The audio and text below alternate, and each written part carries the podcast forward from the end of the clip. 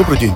Меня зовут Андрей Кузнецов, я занимаюсь стратегией на рынке акций. И в этом выпуске подкаста для канала «Мои инвестиции» я расскажу, что происходило на глобальных и российских рынках на прошедшей неделе с 31 июля по 4 августа. Как всегда, начнем с того, что происходит на глобальных рынках. А глобальные рынки на этой неделе у нас снижались. S&P 500 потерял пару процентов, NASDAQ и европейские индексы порядка трех процентов. И причиной этого стали весьма интересные события на рынках облигаций. А именно, заметно выросли доходности по долгосрочным трежерям. Десятилетние трежеря прибавили 25 базисных пунктов доходности и сейчас торгуются под 4,2%. А если быть более точным, то кривая доходности начала поворачиваться вверх. Доходности однолетних трежерей почти не поменялись, двухлетних прибавили 5 базисных пунктов, а десятилетние, напомню, прибавили уже 25 пунктов. И у такого движения оказалось много причин. Ну, самое на поверхности, конечно, это то, что Фич понизил суверенный рейтинг США на одну ступень. Но этого явно недостаточно, чтобы вызвать такое движение на рынке. В конце концов, S&P решил США рейтинга AAA более 10 лет назад, так что ничего принципиально нового не произошло. А вот сочетание нескольких других факторов было гораздо более серьезным. Во-первых, казначейство США объявило о пересмотре планов заимствования на квартал. Причем очень существенном, 730 миллиардов долларов до 1 триллиона. Ну и, что важно, значительно вырастет предложение долгосрочных облигаций. В предыдущие два месяца после поднятия потолка госдолга казначейство тоже активно занимало, но в основном через краткосрочные векселя. Благо, там был значительный объем ликвидности у фондов денежных рынков. У них было 2,5 триллиона долларов, вложенных в обратное репо, и у казначейства не было проблем занять из этих денег полтриллиона, чтобы положить на свои счета.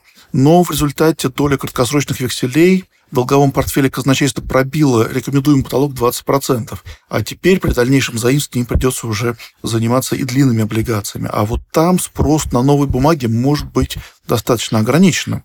И вот тут, как назло, подоспело смягчение денежной политики Банком Японии. Вот на прошлой неделе мы говорили, что был повышен потолок доходности по японским десятилетним бумагам с полупроцента до одного процента. То есть постепенно у японских инвесторов появляется перспектива вкладывать уже не под нулевой процент у себя дома. Соответственно, спрос на американские трэш с их страны, а они были крупными покупателями, будет снижаться и казначейству придется предлагать более высокую доходность, чтобы привлечь покупателей.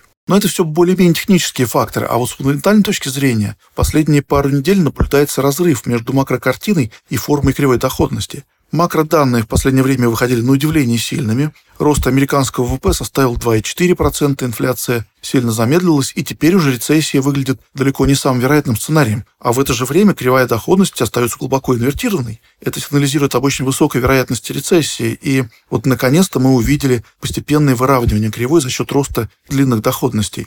И аналогичная картина происходит в Европе. Кривая тоже поворачивается наверх, доходности по десятилетним бондам выросли на 15 пунктов, а по двухлетним, наоборот, упали на 10.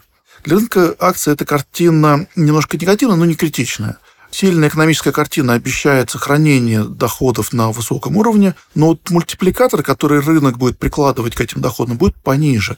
Поэтому мы и видим снижение на рынках акций, особенно в технологических бумагах, где более высокие мультипликаторы и большая чувствительность к процентным ставкам. Циклические бумаги в целом себя чувствуют лучше, чем защитные, поскольку макрокартина остается достаточно сильной. А еще в пятницу в Штатах вышел ежемесячный обзор по рынку труда за июль. Цифра достаточно сильная. Безработица сократилась с 3,6% до 3,5%, а экономика создала 187 тысяч рабочих мест. Темпы создания рабочих мест оказались чуть ниже ожиданий, они действительно замедляются. На протяжении последних месяцев ожидалось 200 тысяч новых рабочих мест. Но, тем не менее, компании продолжают все равно создавать рабочие места быстрее, чем растет рабочая сила. Вот для сопоставления, для понимания, рабочая сила выросла лишь на 150 тысяч. Отсюда идет и падение безработицы. Так что рынок труда, можно сказать, остается в состоянии перегрева. Ну, а теперь перейдем к российским новостям. Рубль падает, акции растут пара рубль-доллар выросла до 96, это падение за неделю на 4%, и это при том, что нефть себя чувствует вообще-то замечательно. На новостях о продлении сокращения добычи Саудовской Аравии и России баррель бренд остается торговаться выше 85 долларов. Тем не менее, есть ряд факторов, которые давят на рубль вниз. Это, во-первых, окончание налогового периода, а во-вторых, это заявление Минфина о том, что он перейдет к покупке валюты на открытом рынке в рамках бюджетного правила. Объем покупок будет небольшим, 1,8 а миллиарда рублей в день, но с психологической точки зрения давить на курс вполне может. Падение рубля было, как всегда, позитивным фактором для индекса Мосбиржа. Он прибавил 4% за неделю, хотя и в пятницу э, наблюдалась коррекция. Драйверами роста стали естественным образом нефтяные компании, они всегда выигрывают от роста рублевой цены на нефть, и они обеспечили половину прироста индекса за неделю. И еще четверть прироста обеспечил Сбербанк. Вот акции нефтегазового сектора росли на неделю на 5-6%, а Сбера на 7%. Сам Сбер опубликовал отчетность по МСФО за второй квартал. Прибыль составила 380 миллиардов, что предполагает рентабельность капитала в 25 с лишним процентов. Чистая процентная маржа немного увеличилась на фоне роста доходностей, и менеджмент увеличил свой прогноз по процентной марже на весь 2023 год до свыше 5,5%, что означает ее рост э, к прошлому году. Но, впрочем, процентная маржа может снизиться от нынешних значений во втором полугодии за счет роста ставок по депозитам, которые могут потихонечку догонять рост ставок по кредитам. Татнефть публиковала отчетность по РСБУ за первые полугодия. Чистая прибыль 128 миллиардов. И согласно дивидендной политике, вероятно, промежуточная выплата дивидендов в размере 27,5 рублей, что означает доходность на уровне 5,2%. Норникель публиковал тоже финансовые результаты за первое полугодие. Результаты оказались ниже ожиданий. Выручка отстает от консенсуса на 5% и беда на 6%.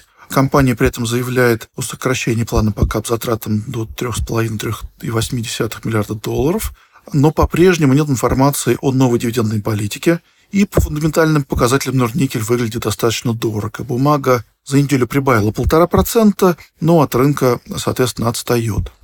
Ростелеком после более чем годового опоздания возобновил публикацию результатов. Для Ростелекомов 2002 год сложился позитивно, выручка росла на 8%, а чистая прибыль на 11%. В первом полугодии выручка росла на 15%, рост, ускорился, прибыль росла на 18%. За неделю бумага выросла на 4%, ну, наравне с рынком.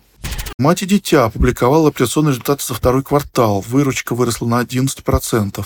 Результат, в принципе, неплохой, потому что за последние пять кварталов средний темп роста был ноль ну, из-за высокой базы после ковида, оттока клиента и замедления спроса на частную медицину. Но вот во втором квартале влияние этих факторов заметно сократилось. Бумага прибавилась за неделю 2,5%, чуть хуже рынка. Банк Санкт-Петербург объявил о созыве внеочередного собрания для обсуждения дивидендов за первые полгода и прочих вопросов. На этом фоне акции выросли на 22%, но реакция выглядит явно чрезмерной по сравнению с потенциальным объемом дивидендов. ИМС объявила о созыве внеочередного собрания по вопросу редомицеляции из Кипра в Россию. Потенциально это может позволить компании вернуться к выплате дивидендов. На этой новости бумага сначала подскочила на 18%, но потом начала корректироваться и в итоге прирос за неделю около 5%. Ну вот, пожалуй, это все новости, на которые хотелось бы обратить внимание на этой неделе. Спасибо за внимание и ждем ваших откликов в комментариях. До свидания.